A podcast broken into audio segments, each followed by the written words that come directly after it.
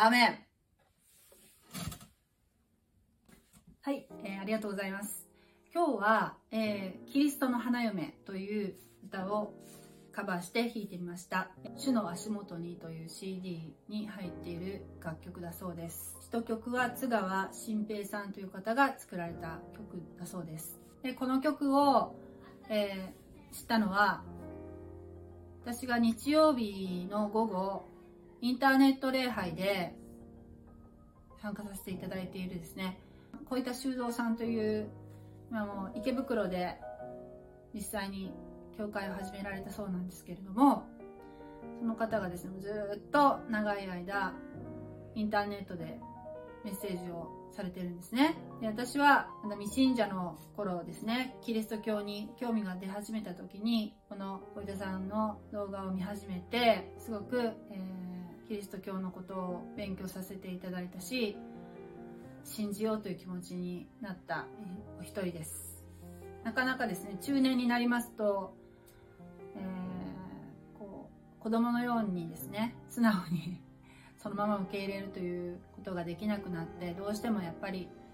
理屈っていうかどういう世界観なのかっていうことをじっくり知った上で信仰が得られるという部分もあるかもしれません。そういう方はですね、えー、まあ、聖書をねただ一人で読むだけではなかなか理解が難しい、えー、ものなの書物なので信仰をしっかりとした信仰を築くためにもこういった、えー、インターネットによるメッセージを聞くことを本当にお勧めいたします、えー、日曜日の礼拝の後にこのキリストの花嫁という賛美をされるので前から気になってたんですけれども教えていただいてでちょっと練習して久しぶりにウクレレの動画を上げました。途中でねちょっと音が高くなるところがあったんですけどもともとは A のキーが A だったんですけど私がもうウクレレで弾きやすいように C に直したので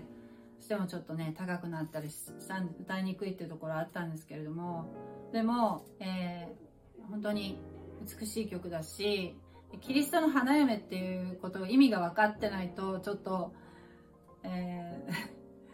ー、なんでイエス様が花花婿なのかなっていうところもですね分からないと思うんですけど、まあ、ここでねいろいろ説明するのもあれなんですけども私たちはクリスチャンというのはですねキリストの花嫁なんです。男の人でも。それはもうちょっとここで説明するとね長くなるのではしょりますけども興味のある方は、えー、お調べになるといいと思います。そのうち言うこともあるかもしれません。歌は心を、えー、すごく豊かにしますよね。皆さんもゴスベル賛美歌どうぞ親しまれてはいかがでしょうか？どうもありがとうございます。God bless you.